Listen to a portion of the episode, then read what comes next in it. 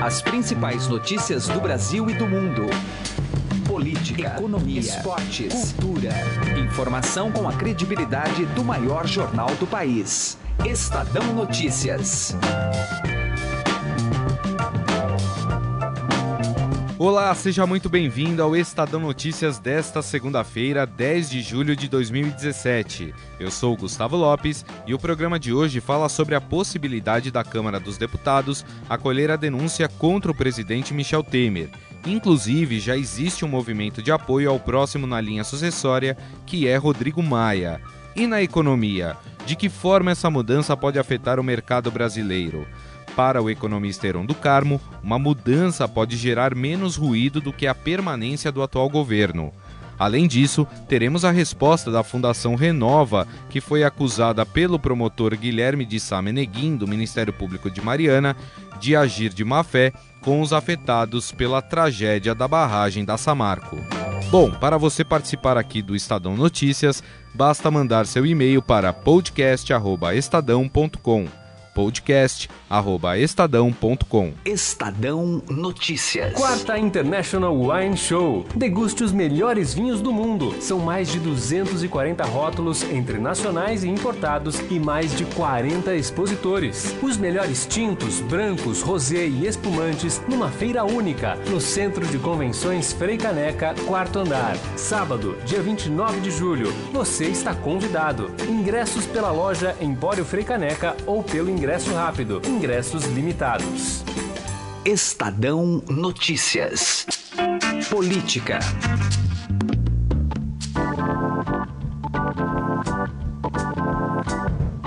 Grandes figurões de partidos políticos como Renan Calheiros e Tássio Gereissati começam a incorporar o discurso de que o presidente da Câmara, Rodrigo Maia, faria uma boa transição para outubro de 2018, numa referência à possível saída de Temer. Para falar sobre o assunto, o professor da FAAP, Luiz Fernando do Amaral, conversou com Camila Tulinski. Tem um movimento que está crescendo agora de alguns integrantes da, da Câmara dos Deputados, do Senado Federal e de bastidores, ou chamados caciques políticos, como o próprio senador Renan Calheiros, que é do PMDB, ou Tasso Gereissati, do PSDB, falando que Rodrigo Maia poderia fazer uma boa transição até outubro de 2018. Como é que você avalia essa movimentação que agora começa a ganhar corpo, hein, professor? É, me parece que com a denúncia e com os novos fatos, inclusive a prisão de pessoas próximas do presidente, como o Gedel Vieira Lima, é, essa realidade de uma eleição indireta começa a tomar corpo. Então é natural que o parlamento já comece a, a levantar alguns nomes é, para fazer um consenso mínimo e que os parlamentares apoiem esse nome para fazer essa transição.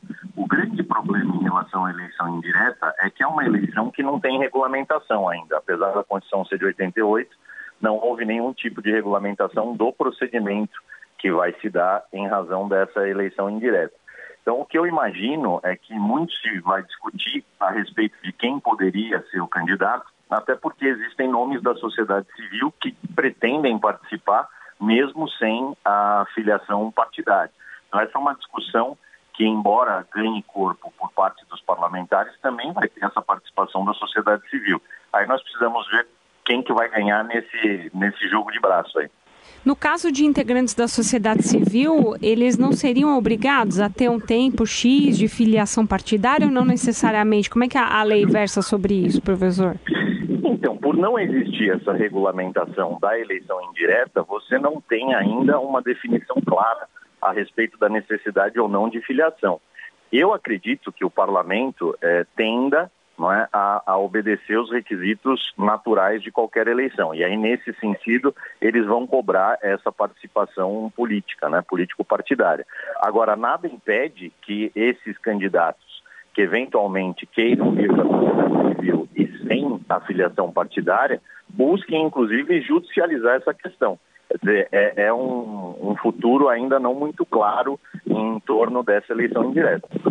Caso haja eleição indireta, o próprio Rodrigo Maia sendo o presidente da Câmara dos Deputados e fazendo a condução, né, ou seja, de, de convocar eleições indiretas num prazo determinado, ele mesmo poderia ser candidato à presidência?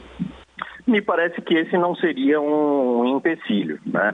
Aliás, eu, eu creio que isso ganha força, até porque ele é o primeiro não é, na lista ou na linha sucessória do presidente da República. Uma vez afastado Michel Temer, ainda que pelo prazo de 180 dias para o julgamento pelo Supremo, ele vai assumir a presidência. Então, ele estando no posto, não havendo nenhum impedimento e a lei não proíbe, é, me parece que esse seria o, o movimento natural da classe política, de mantê-lo para fazer essa transição.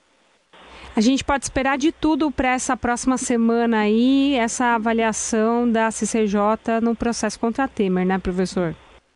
Ah, sem dúvida nenhuma. É, me parece que aí os elementos políticos eles estão cada vez mais é, se aprofundando, né? o peso político dessa apreciação vai ser muito grande e a única questão que eu acho que é complexa em relação a um parlamentar, ou mesmo a Rodrigo Maia, é uma eventual crise futura, daqui a alguns meses, quando eventualmente se descubra, que a gente não sabe o que ainda vem à tona, mas se eventualmente vier a ser descoberta alguma participação do próprio Rodrigo Maia em qualquer tipo de esquema. Quer dizer, isso traz instabilidade. Agora, esse futuro a gente não tem como prever. Muito bem, este é o professor Luiz Fernando Prudente do Amaral, que é titular, professor da FAP, falando sobre toda essa situação política que acontece no Brasil. Estadão Notícias. Economia. Com as possíveis mudanças na presidência da República, já que a Comissão de Constituição e Justiça e também o plenário da Câmara podem ou não acatar aí a denúncia contra o presidente Michel Temer. Se acatar, o presidente é afastado por 180 dias e quem assume o seu lugar é o presidente da Câmara, Rodrigo Maia. Essas mudanças em tão pouco tempo, dois presidentes afastados, podem gerar algum ruído na economia? É exatamente sobre isso que nós vamos conversar com o economista e professor da USP, Heron do Carmo. Tudo bem, professor? Como vai? Pois não. Como é que o mercado reage a esse tipo de situação de instabilidade política no país? Uma coisa que parece que é uma lição do que fica, ou é, já aconteceu antes, é que não necessariamente a situação política, pelo menos em termos de executivo, né, contamina a economia. É, nós vivemos, por exemplo, o impeachment do, do, do Collor e vivemos o governo Itamar, que era o vice do Collor, uhum. e justamente foi o governo Itamar que fez o Plano Real e fez várias reformas. E muitas reformas contra até o que, segundo consta, ele pensava. Aí nós tivemos, está certo, o governo Temer, que veio depois da Dilma, e foi talvez um dos governos, e, claro, se, desde que não, uh, tudo indica que, que talvez, talvez não continue, né? É, há várias evidências nesse sentido, mas foi um dos governos que fez é, reformas mais significativas, né? E no momento de crise. Certo. Ou seja, o fato dele ter feito essas reformas melhoram a situação é, da economia brasileira, qualquer que seja o sucessor agora. É, a, é. Gente, a, Gente, tem percebido, inclusive, né, professor, alguns dados positivos, mesmo com um momento conturbado na política, né?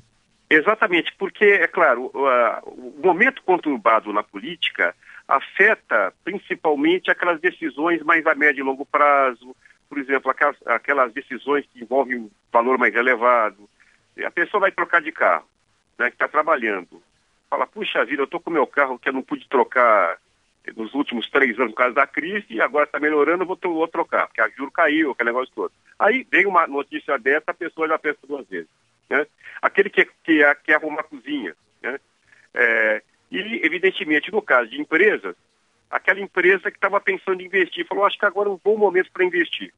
Pronto, já nesse momento específico, já retrai isso, quer dizer, é, parte disso afeta o curto prazo, mas parte disso afeta principalmente é, o médio e longo prazo, ou seja, uma postergação de investimento, uma postergação de compra. Pensando, é, professor, em investimento externo, esse momento de instabilidade, um país que não consegue segurar um presidente na cadeira, não gera uma incerteza lá fora e diminui os investimentos dentro do país? Eu acho que, como estão fora, eles veem com outros olhos. É, lá fora se verifica o seguinte: bom, o Brasil está seguindo o fundamental é ter, ter regra. Está seguindo a regra. O que não pode é uma medida extemporânea agora. Tá? Vamos supor, sai o Temer e, sei lá, eu entro a presidente do Supremo, atropela a Constituição. Isso que não dá. Agora, se for seguir a regra do jogo, isso, pelo contrário, isso passa lá fora a mensagem de que o Brasil segue a regra. É, qualquer que seja a, a, a saída, que já há um entendimento inclusive com a equipe econômica, de manutenção da equipe econômica. Talvez a possibilidade de nós termos mais transtorno é com a continuidade do Temer do que com a saída do Temer. Nós conversamos com o economista e professor da USP, Heron do Carmo. Professor, mais uma vez, muito obrigado pela atenção. Ah, não por isso.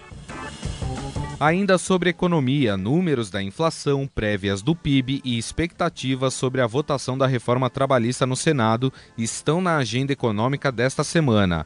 Emanuel Bonfim conversou com Silvia Araújo, editora da Agência Estado e colunista da Rádio Eldorado. Tudo bem com você, Silvia? Oi, Emanuel, tudo bem? Tudo ótimo.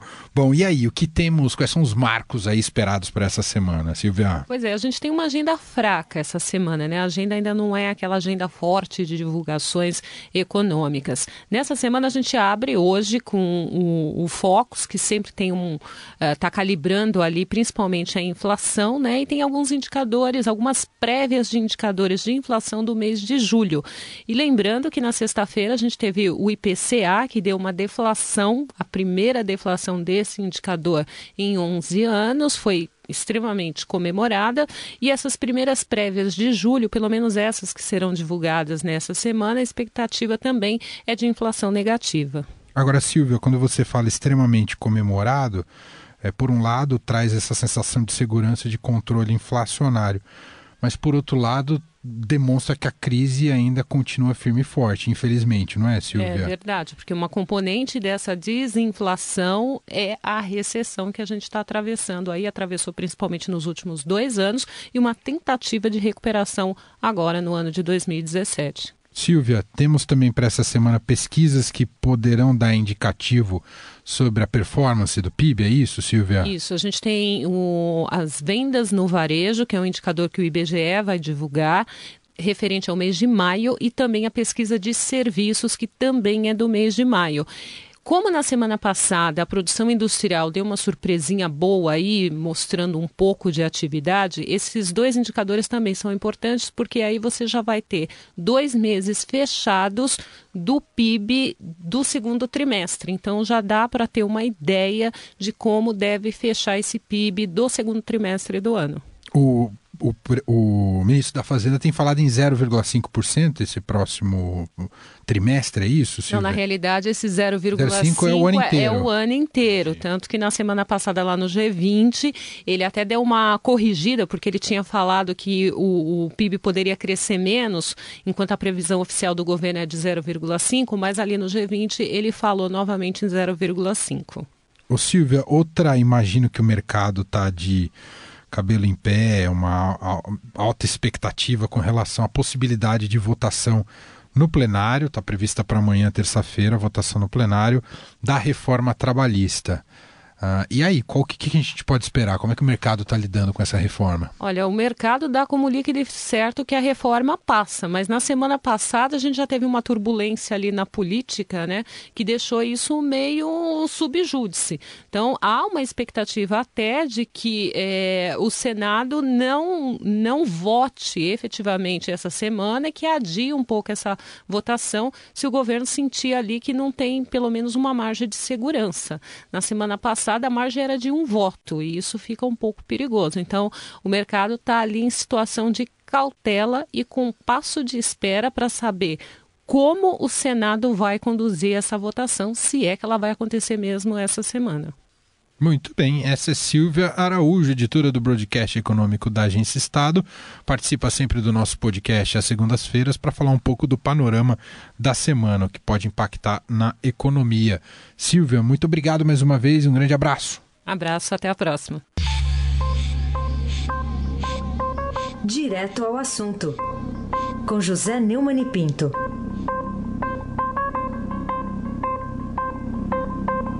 Na sua Minas Gerais natal, A presidente do Supremo Tribunal, a dona Carmen Lúcia, disse que atualmente os juízes do Brasil se comportam como uma pessoa que está tão acostumada a apanhar que quando vê alguém pegar num pau para bater num cachorro, foge assustada. Ela não falou isso se queixando, é bem da verdade. Ela falou até comemorando o fato do cidadão estar tá mais participativo. Mas a ministra poderia aproveitar e fazer um raciocínio, uma reflexão mais, é, digamos, proativa, né? O, o, essa sanha do cidadão contra os juízes em geral de todas as instâncias e o Supremo em particular tem razões objetivas e claras. Ah, o cidadão comum está irritado com essa história do que é jurídico, o que é político e o que é real. É, por exemplo, a defesa do Temer se apoia apenas na lei, na letra da lei, para tentar provar o improvável, que é o fato de que ele não tinha nada a ver com a propina que o Rocha Loures pegou. Um exemplo ainda mais é, próximo do que eu quero dizer é o fato de que há três anos a Lava Jato funciona e, na primeira instância, o Sérgio Moro já condenou 99 réus em 143 processos. Em dois anos, ou seja, um ano depois começou a agir, o Supremo não condenou ninguém. Zero. 99 a 0, 143 a 0, você é que sabe. Além disso, o comportamento de muitos colegas da Carmen Lúcia, o habeas corpus do Ike Batista, dado pelo Gilmar Mendes, essa permanente impunidade dos tucanos quando se trata de processos em última instância, tudo isso leva a pessoa a agir realmente com agressividade crítica. José Neumann e Pinto, direto ao assunto. Estadão Notícias. No nosso último podcast, o promotor Guilherme de Sá Meneguin, que é do Ministério Público da cidade de Mariana, fez algumas acusações contra a Fundação Renova, que foi criada para atender os atingidos pela tragédia ocorrida na barragem de mineração da Samarco.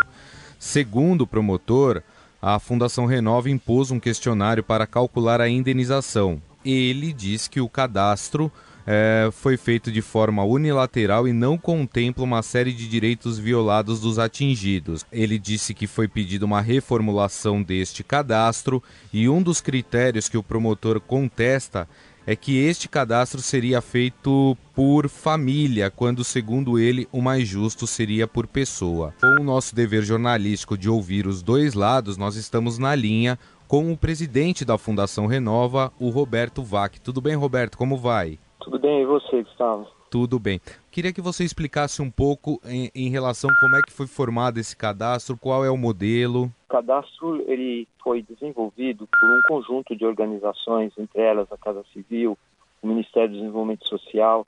Ele segue o mesmo mecanismo do CAD Único, que é o mecanismo dos principais programas sociais do Brasil. Esse desenvolvimento se insere dentro do modelo de governança do termo de ajustamento de conduta, que é o Comitê Interfederativo e as suas câmaras técnicas. Então, ele não é um cadastro que foi desenvolvido de uma maneira aleatória pela Fundação, ele foi objeto uhum. de longas discussões, ele tem sido, é, todas as, as, famílias cadastradas têm sido é, analisadas pela própria Casa Civil e pelas organizações que integram o Comitê Interfederativo. Então, é, eu, eu, eu acho que é, desqualificar o cadastro, na realidade, é desqualificar um processo muito grande de construção que envolve muitas organizações. Esse é um modelo. A fundação é simplesmente um facilitador, uma, um agente desse processo, mas ela não é a única organização que tem construído tudo isso. A segunda acusação que ele fez foi em relação aos trabalhos de assentamento, aquisição de terrenos e também o registro e licenciamento ambiental. Segundo o promotor, a Fundação Renova tem atrasado esses trabalhos. É, o processo de assentamento é, é, é, tem seguido várias etapas. A primeira foi a escolha do local, a segunda foi o desenho do plano urbanístico do local. Tudo isso foi aprovado pelas comunidades no momento, existe um processo que é um processo naturalmente complexo, que é o licenciamento do local onde ele vai, é, onde a construção vai, vai, vai acontecer. é, não há nenhum, nenhum objetivo, nenhum interesse da Fundação em atrasar esse processo. Pelo contrário, a Fundação tem o compromisso de entregar essas obras o mais rapidamente possível. O que há é que há normalmente um processo que tem que ser respeitado de uhum. É isso que a Fundação está fazendo. Os órgãos que lidam com isso estão agindo com a velocidade maior possível para que esse processo ande dentro das normas legais. A gente não tem como atropelar esse processo. Eu queria, presidente, que o senhor explicasse um pouco o modelo adotado pela Fundação Renova. A Fundação Renova é resultante de um termo de ajustamento de conduta que encontrou na criação de uma organização 100% dedicada a, a, a lidar com as reparações associadas ao desastre de fundão e todas as atividades de compensação. Então, esse sistema, que é a criação de uma organização 100% voltada para isso, é inédito.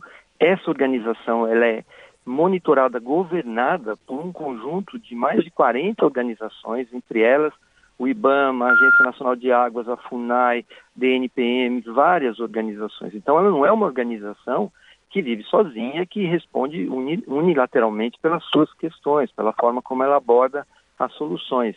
Esse sistema é inédito. Na realidade, você tem um conjunto robusto de várias organizações, tanto reguladoras quanto ONGs, comitês de bacia, representantes de comunidade, de um grupo muito amplo que discute mensalmente todas as diretrizes que a fundação tem que executar. Então, o ponto que a gente insiste é é, muito mais para convidar as organizações que têm críticas pertinentes, a gente respeita muito essas críticas, a gente respeita muito as organizações que fazem essas críticas, uhum. de participar do processo de construção conjunta, porque é assim que a Fundação atua. Bom, aqui no podcast do Estado Notícias, nós ouvimos o presidente da Fundação Renova, Roberto Vac. Presidente, mais uma vez, muito obrigado pela sua atenção e por ter esclarecido os pontos aqui para nós. Muito obrigado, Sávio. Estamos sempre à disposição para esse diálogo. O Estadão Notícias desta segunda-feira vai ficando por aqui. Contou com a apresentação minha, Gustavo Lopes, e produção de Diego Carvalho. Entrevistas de Emanuel Bonfim e Camila Tulinski. A montagem é de Nelson Volter. O diretor de jornalismo do Grupo Estado é João Fábio Caminoto. De segunda a sexta-feira, uma nova edição deste podcast é publicada. Saiba mais no blog Estadão Podcasts. Convido você também a avaliar nosso podcast tanto no iTunes quanto no Android e mande seu comentário e sugestão para o e-mail podcast@estadão.com. podcast@estadão.com. Um abraço, uma boa segunda-feira e até mais. Estadão Notícias.